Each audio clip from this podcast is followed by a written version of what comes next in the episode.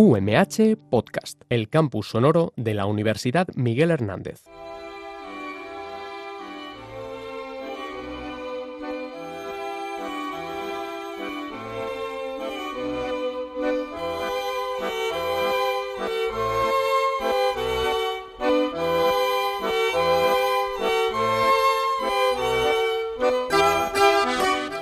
La aurora de Nueva York tiene cuatro columnas de cieno y un huracán de negras palomas que chapotean las aguas podridas.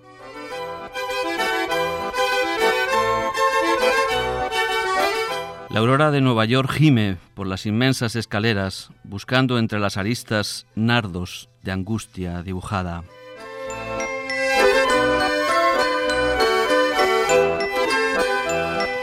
La aurora llega y nadie la recibe en su boca, porque allí no hay mañana ni esperanza posible. A veces las monedas en enjambres furiosos taladran y devoran abandonados niños. Los primeros que salen comprenden con sus huesos que no habrá paraíso ni amores deshojados. Saben que van al cieno de números y leyes, a juegos sin arte, a sudores sin fruto.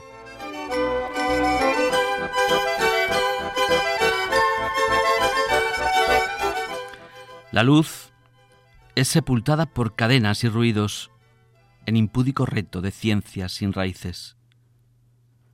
Los barrios, por los barrios hay gente que vacilan insomnes como recién salidas de un naufragio de sangre.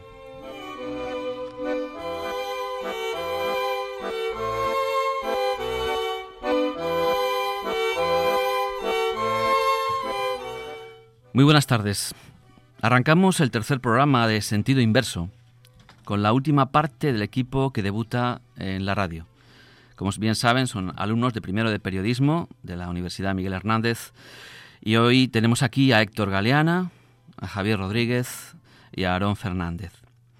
Se encarga del control técnico Natalia Hernández. Bien, en este miércoles 15, 13, 13 de noviembre, Héctor nos va a sorprender con un nuevo libro que va ligado a la, polémica. Javier, por su parte, nos va a descifrar quiénes fueron las personas premiadas en una gala de premios muy especial. Ah, enseguida lo, lo, veremos, lo escucharemos y lo sabremos. Y por último, Aarón nos hará saber qué producciones de televisión y cine han surgido a partir de obras literarias.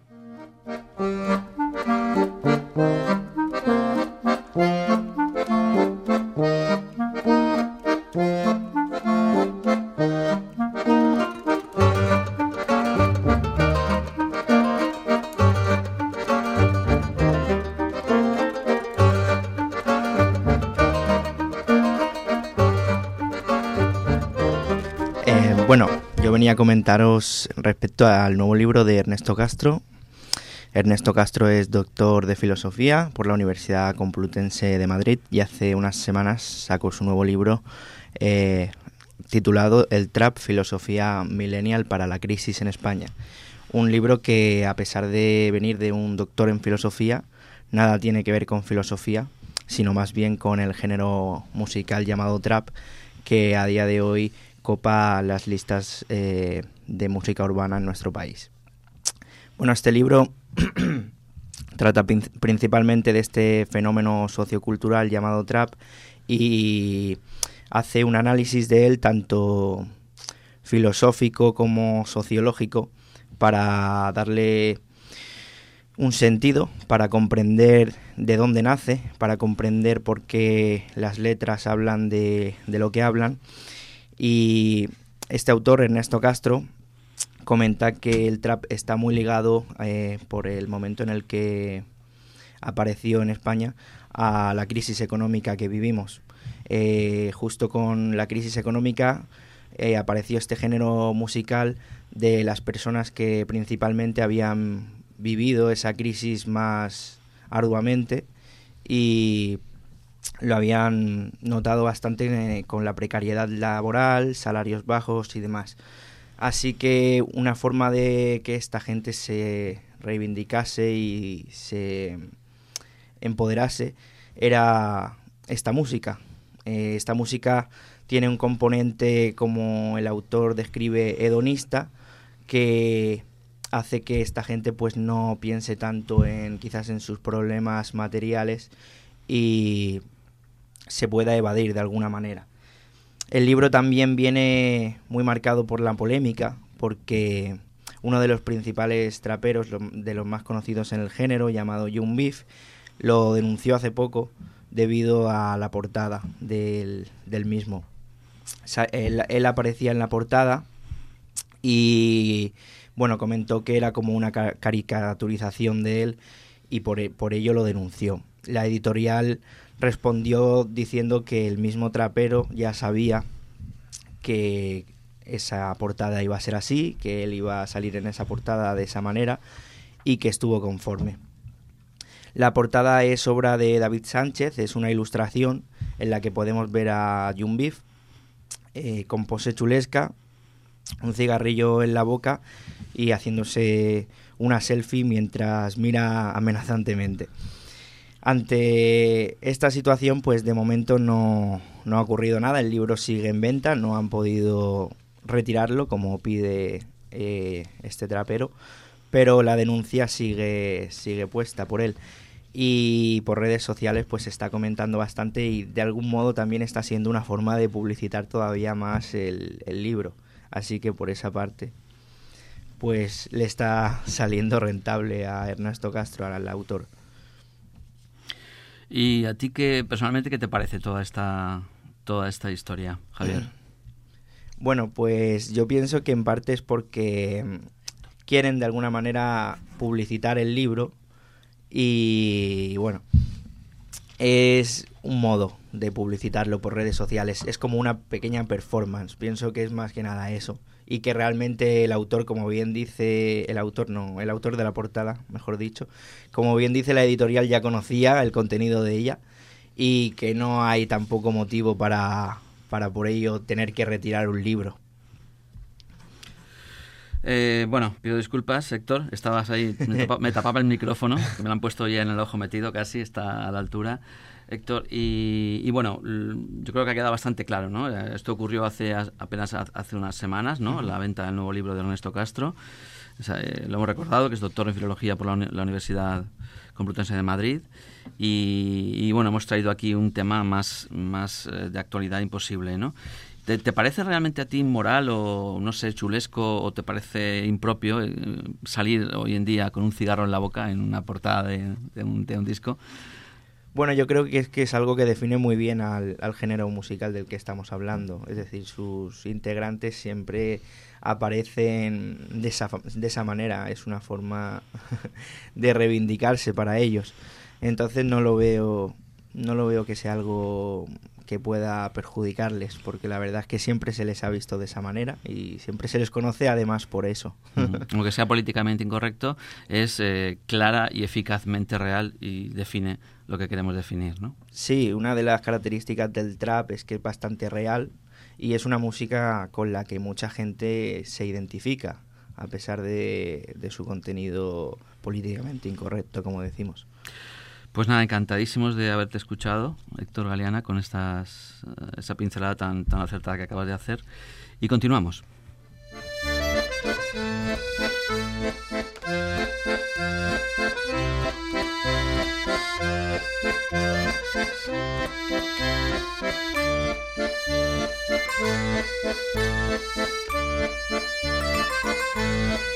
Ahora sí, ahora seguimos con Javier Rodríguez y, bueno, estamos deseando que nos cuente lo que pasó en este en esta gala de los premios, que nos va a decir qué premios serán y, qué ocurrió. Pues sí, se realizó este pasado viernes, 8 de noviembre, en el Within Center de Madrid, eh, los 40 Music Awards, que para el que no lo sepa es la famosa gala de premios eh, organizada por la cadena de radio Los 40. Y bueno, donde asisten artistas tanto nacionales como internacionales. Se repartieron un total de 16 premios. Eh, empezaron por Mejor Álbum Español. Eh, estaba nominada también Rosalía, pero al final el premio se lo llevó Leiva por su álbum Nuclear, donde destaca su canción Como si fueras a morir mañana, que es la que más popularidad ha tenido, donde trata un poco la, la hiper conectividad de esta sociedad donde no se sabe muy bien la diferencia entre tu yo de las redes sociales y tu yo de la vida real, que no siempre es el mismo, que no siempre coincide y bueno, el autor habla un poco de este tema y la verdad es que es una letra bastante profunda y, de gran significado. Luego se repartió Mejor Artista Revelación Español, que se lo llevó Lola Índigo, la bailarina y cantante Lola Índigo, que bueno, recogió el premio entre lágrimas, eh, quiso dedicar su, su premio a su equipo de baile. Ella empezó bailando y hasta 2018 no fue que sacó su primera canción, Ya no quiero nada, y desde entonces está teniendo una, una gran popularidad. Después, Mejor Artista Español del Año, que bueno, aquí no hubo ninguna sorpresa, se lo llevó Rosalía, la cual también ganó Mejor Canción Los 40 Global Show con, por su canción Con Altura. Y bueno, ¿qué, qué más decir de Rosalía, no? Al final te guste más o menos Rosalía, lo que está haciendo con la música española es, increíble, con esa mezcla tan original, ¿no? De, flamenco con, música más moderna y la verdad es que mm. está abriendo las fronteras de, la música. Después también se premiaron videoclips. El mejor videoclip internacional eh, fue para Sofía Reyes, Anita y Rita Ora con su canción Rip, que bueno, a mí no me pareció tampoco un videoclip tan espectacular. Sí que es verdad que ellas salen vestidas así con, con colores muy vistosos y llamativos y bailando en una especie de fondo verde parecido a una jungla, pero vamos, nada más. Eh, el que sí que me gustó, sin embargo, fue el mejor videoclip español que fue para Vanessa Martín con De tus ojos, donde reivindica un poco la diversidad sexual, mostrando la historia de amor entre dos mujeres. Y ese videoclip me pareció que tenía más, más significado. Mejor artista o grupo internacional del año fue para los, los Jonas Brothers, los hermanos Jonas, que se dividieron hace un par de años y ahora se han vuelto a unir. Y bueno, con canciones como Sucker o Runaway están otra vez en, la cima de popularidad. Mejor artista del 40 al 1, que fue mm, votación del público, que se lo llevó la joven Aitana, que junto con Lola Índigo es una de las artistas que más éxito está teniendo últimamente. Mejor artista de los 40 Urban, dedicado más a música urbana, así como rap, trap, reggaetón, que se lo llevó Nicky Jam, que interpretó también su tema Atrévete. Mejor canción española del año para Beret, con Lo siento, que yo he querido destacar una estrofa de, de la canción que dice, si te hice daño no fue sin quererte sino sin querer. Dime solo qué prefieres si tienes la opción de tener o temer ya que contando el miedo éramos tres. O sea, en, esta canción el autor habla un poco de, una relación sin futuro y complicada y, el miedo que siente a, perderlo. Mejor festival, gira o concierto para Manuel Carrasco con La Cruz del Mapa. El onubense también interpretó Déjame ser en el escenario y bueno, consiguió en todos sus conciertos un total de 350.000 asistentes, o sea que una barbaridad. Mejor canción internacional del año para Abad Max con Sweet But Bad Psycho, dulce pero psicópata, una canción bastante pegadiza y, movida de género pop y, y, que consiguió ser número uno en 17 países distintos y personalmente a mí me, me gusta bastante. Y por último, mejor álbum internacional para Billie Eilish, When We Fall Asleep, Where Do We Go, que es una joven cantante que tiene 17 años, que sube videoclips y canciones muy, muy extravagantes, pero que dentro de, estos artistas nuevos, emergentes, es la que más popularidad está teniendo, sin duda. Javier, eh, no nos ha quedado nada. Ha sido eh, no solamente eh, preciso, sino que además nos has ilustrado en cada uno de los puntos que había aquí. Eh, te felicito también por, por la exposición.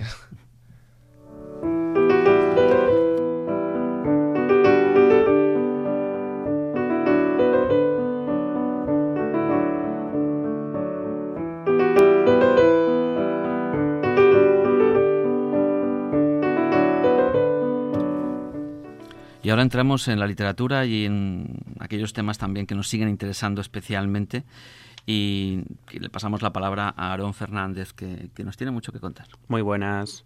Pues sí, eh, hoy toca hablar sobre todo del tema que está al orden del día con el tema de las plataformas de streaming y las obras literarias. Esa retroalimentación que bien se está viniendo dando desde ya proviene de hace muchos años, como por ejemplo se podrían destacar los casos de la saga de Harry Potter, El Señor de los Anillos, todas esas obras literarias al fin y al cabo fueron llevadas al cine, pero se las conoce principalmente por esa producción audiovisual que no por la obra literaria, pero el origen de la misma proviene de la obra literaria como tal.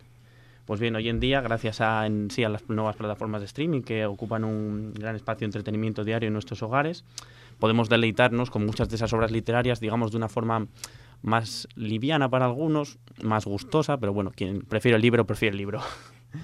En este caso eh, voy a destacar sobre todo, dependiendo de las diferentes plataformas de streaming que se encuentran en, en al, alza hoy en día, como viene a ser Amazon Prime, HBO o Netflix, pues las principales novedades que vienen de cara a la nueva temporada. Por parte de Amazon Prime, que es la que pertenece a, a, la, a la plataforma de compra digital Amazon, destacar sobre todo el anuncio de la cuarta temporada de The Man in the High Castle. Es una obra basada en el libro homónimo de Philip Quick y con esta cuarta temporada dará por finalizada su andadura. Es sinceramente una... En, este caso, esta, esta obra, yo me he visto la serie las primeras temporadas y la verdad es una producción audiovisual espléndida, no tiene, no tiene palabras. Desarrolla una historia acerca de un final alternativo de la Segunda Guerra Mundial que la verdad te paras a pensarlo y por una simple decisión, un simple botón, podía haberse dado. Sinceramente es bastante recomendable verla. Os recomiendo la visualización de la misma. Eh, por parte de HBO, una gran eh, realizadora de grandes éxitos, como bien podrían ser Game of Thrones, que dio su colofón este año, Westworld o Chernobyl, una gran novedad también de la temporada. Mm, no tienen mucha novedad para las próximas, eh, las próximas fechas. En este caso han realizado una obra titulada Watchmen, una adaptación de la novela gráfica de Alan Moore y Dave Gibbonson, que trata de un universo alternativo basado en, la época de la, guerra, de, la Guerra Fría entre Estados Unidos y la Unión Soviética, en la cual aparecen una serie de superhéroes ficticios que ven revelada su identidad y tienen que luchar en contra de que sean descubiertas sus poderes es se, se, ve una buena producción, pero digamos que no ha calado mucho entre el público y no tiene una, digamos, un reconocimiento grande como las otras obras a las que no venían acostumbrados. Y por parte de la mayor plataforma de streaming hoy en día, en la cual yo creo que la mayoría de la gente usamos hoy en día en casa, como viene a ser Netflix, eh, tienen una apuesta muy, muy, muy importante con la cual pretenden igualar, en este caso, a grandes éxitos como bien han sido Game of Thrones o eh, Westworld en este, en este caso y las demás de las otras compañías, como viene a ser The Witcher. Eh, muchos la conocerán por el videojuego, que es eh, famosamente conocido, pero en este caso eh, va a ser una, una, nueva adaptación de los libros, que si bien los libros no han sido tan conocidos, pero ahora se va a adaptar directamente a, a una producción audiovisual. Mm, la fecha de estreno no se sabe exactamente cuándo acabará siendo porque se venían viniendo diversos retrasos y sobre todo tampoco el contenido en sí porque los libros suceden como con la saga, saga de Star Wars de que no llevan un orden cronológico y por lo tanto no sabe por qué parte van a empezar, pero eso sí, hay una gran, un gran entusiasmo por parte del público en ver cómo se va a realizar dicha obra. Y este es el resumen básicamente que tengo acerca de todas las nuevas novedades que nos pues, traen. Eh, Aarón, encantados. Aaron Fernández por esa, ese abrirnos la boca, ponernos la miel en el justo en el punto eh, adecuado. Y ya pasamos a la última fase, entrevista. Estamos hoy aquí para entrevistar a Inés López, una estudiante albaceteña de tercero de periodismo que acaba de publicar su primer libro de poemas titulado De herida cicatriz. Desde joven su, su ilusión fue transmitir con palabras lo que siente y es en esta nueva etapa donde se lanza con este proyecto, su libro es un proceso que habla de heridas, curas y cicatrices. Buenos días, Inés. Buenos días. Bueno, vamos a comenzar con las preguntas. En primer lugar, eh, ¿cuánto tiempo llevas dedicándote a la escritura? A ver, yo empecé a escribir más o menos cuando estaba cursando bachiller, más o menos. Lo que sí que es verdad que no escribía como para... Lo escribía más para mí como que para enseñar al resto, entonces era algo como más cerrado. ¿Y qué escribiste la primera vez? La primera vez, pues, principalmente cosas que me, me habían pasado a mí, que necesitaba que sacarlas y una vez que los sacaba, pues, mm, como que me sentía más libre, me sentía que, que lo había sacado y que estaba mejor. Entonces, básicamente cosas que me pasaban a mí. Luego ya empecé más, pues, cosas que me pasaban alrededor de mí, del entorno, de gente que conocía y, y demás. Sí, para ti era una forma de desahogarte la escritura. Exacto. De acuerdo. ¿Y en qué o en quién te inspiras a la hora de hacerlo? Pues yo pienso que para escribir tienes que saber de lo que hablas, entonces eh, de, lo, de experiencias mías propias, de amigas que tengo a mi lado, pues les pasa algo y tengo la necesidad de, de escribirlo y de sacarlo. Sí que es verdad que a veces escribo en primera persona y parece que todo me ha pasado a mí, pero hay, hay cosas que, que necesito escribirlo así porque lo, lo siento más, más personal, pero otras veces también hablo en tercera persona y, y, por ejemplo, en mi libro tenemos eh, poemas del medio ambiente, que es un tema que se ha tratado últimamente mucho, de violencia de género, entonces trato más temas de mí, pero también suelo tocar algunos temas sociales. ¿Y por qué poesía? Pues a ver, yo no considero que lo que escriba eh, sea poesía, porque mm, no, no sigo unas reglas, las reglas de la poesía, no sigo unas rimas, es como más, yo lo digo que se llama como prosa poética, mm, poesía moderna, como lo quieran llamar, pero no sigo unas reglas. Entonces, eh, empecé a escribir mm, eso por lo que me salía, no, no me senté una, un día y dije, ah, pues voy a escribir esto, voy a escribir novela. Eh, Entonces es lo que me salía y en el momento pues, pues te sale así y es lo que, lo que la gente ve y ya está. O sea, no, no es una elección que digas, ah, pues ahora voy a es- escribir de esto. Sí que es verdad que me gustaría escribir novela, pero sí, eh, mi imaginación se queda un poco corta. ¿Y novela de qué tipo?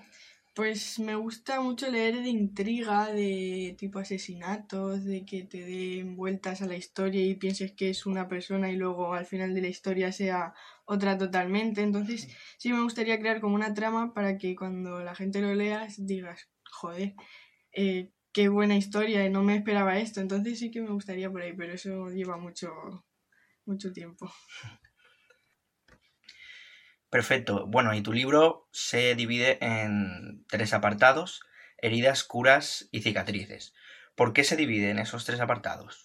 Vale, principalmente se divide en esos tres apartados. Sí que es verdad que eh, en realidad son cuatro porque al final hay un apartado que se llama bonus que van eh, varios mm, poemas o textos que, que son más eh, libres. Entonces, pues por no dejarlo fuera del libro quise hacer como un apartado de, para añadir más. Esos tres principales es como para darle un sentido al, al libro. Sí que es verdad que me gusta mucho la metáfora de herida sentimental, que no es física. Y entonces, pues para darle un sentido al libro, pues mm, se me ocurrió eso un día y muchos de mis textos hablan de, de heridas, de cicatrices, entonces como que le vi sentido eh, dividirlos en, en esos tres apartados. Y de- delante de cada eh, sección o apartado hay un texto que, por ejemplo, en el de heridas te, te dice algo como más eh, general sobre ese tema y es como un texto más largo que engloba toda la sección y en cada sección te, te sale un texto general. ¿Y qué críticas has recibido hasta el momento? Pues sí que es verdad que he recibido críticas eh, positivas de momento sobre el libro. Entonces, eh, mucha gente de mi entorno, yo esto lo llevaba como muy en secreto y mucha gente de mi entorno no se lo esperaba que yo sacase un libro. Eh, les vino totalmente por sorpresa y mm, he recibido eh, alguna crítica eh, constructiva en cuanto a los textos que subo a mi Instagram, que por cierto es arroba ineslpz4. Ahí subo dos textos al- a la semana. Básicamente es mi, es mi perfil personal, entonces no quiero como sobresaturar los, eh, las publicaciones de textos y yo creo que con dos textos a la semana de momento voy bien. Los miércoles, subo miércoles y domingos. Los miércoles subo texto más como a mí me dé la gana y los domingos intento hacer como una dinámica con la gente que me sigue para ver qué, qué textos quieren que suba, de los que hable y demás. Entonces, pues ahí es como que estoy más activa aparte del libro. El libro ha sido como un proyecto que llevaba ya meses eh, pensando y haciendo y al final pues se pudo dar la, oportunidad y lo, saqué. En cuanto a las críticas pues positivas, eh, pues eso, como la gente no se lo esperaba, eh, lo ha leído, les ha gustado, la gente que sí que se lo esperaba pues de momento me está diciendo que, que está súper bien, pero claro, eh, si hay gente que no le guste, que seguramente haya, aún no me lo han, no me han hecho saber. Entonces, pues de momento eso, críticas buenas. Todo genial entonces. Ahora vamos con una característica bastante peculiar de tu obra, que se trata de que no hay ninguna editorial detrás. Eh, ¿Cómo conseguiste publicar tu libro sin ninguna editorial? Vale, pues eh, en realidad es más fácil publicar sin editorial, obviamente, que con editorial. El problema de las editoriales, por así decirlo, es que mm, pues van como al dinero, ¿no? Entonces, si no eres una persona que tienes un respaldo de gente que, que seguramente te compre el libro, las editoriales no ponen dinero por ti, ni se, ni se arriesgan, ni nada, que es algo lógico porque lo que buscan es sacar rentabilidad de su negocio, obviamente, como todo el mundo.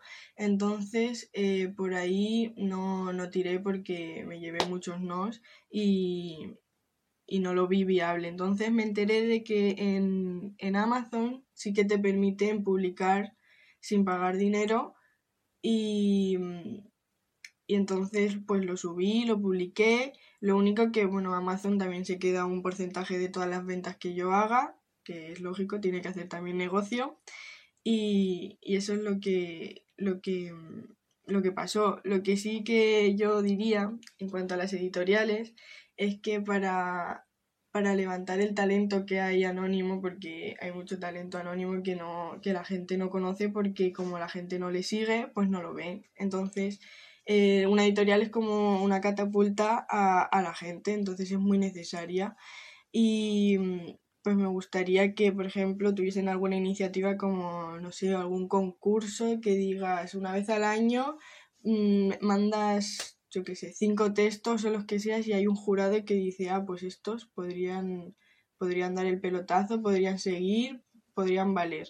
Entonces, como que se arriesguen y haya un poco de riesgo por ambas partes, porque si no, nunca se va a dar a conocer un talento anónimo que hay, que hay en España sobre escritura. Mucha gente escribe en Instagram, porque hay un montón de, cuentas de Instagram, de textos, se puede ver, y mucha gente, pues, eh, a, partir de publicar, ha ido, ha ido creciendo, pero una editorial sí que es verdad que te ayuda muchísimo. Bueno, pues pasamos ya a las dos últimas cuestiones. ¿Qué nuevos proyectos tienes en mente? Pues a corto plazo seguir eh, publicando en Instagram, seguir ahí porque me gusta, no por, fama ni nada, sino porque me gusta que la gente pueda ver lo que yo escribo, mis sentimientos y lo que veo. Y, a largo plazo, pues sí que me gustaría volver a escribir otro libro, eh, hacer como dos partes, una de, de, poemas y textos para el libro y otra seguir eh, publicando diariamente. Perfecto. ¿Y qué consejo le darías a futuros poetas y escritores que puedan estar escuchándonos ahora mismo? Bueno, yo no soy así nadie para dar consejos, pero sí que es verdad que una vez me dijeron que si te gusta hacer algo que lo, lo hagas, aunque haya gente que no, que no le pueda gustar. Yo tengo amigos que no les gusta la poesía y, y me siguen apoyando. Entonces, eh, aunque no te, aunque la gente eh, te diga que no va a salir, que es una pérdida de tiempo, si, si, a ti te gusta, pues hazlo con lo que sea, con tanto escribir o lo que sea. Perfecto, pues muchas gracias por la entrevista Inés y hasta la próxima. Muchas gracias. Bueno, eh, hemos llegado al final del programa. Estamos encantados de haber compartido este espacio, esta media hora con Héctor Galeana. Gracias. Con Javier Rodríguez. Gracias y con Aaron Fernández. Muchas gracias. Y yo más encantado todavía de tener a estos alumnos aquí. Eh, les ha hablado José Luis Ferris, profesor de lengua y literatura en periodismo. Y recordar que todo sigue durmiendo, vida mía. Oye mi sangre rota en los violines. Mira que nos acechan todavía. Federico García Lorca, principio y fin de esta tarde.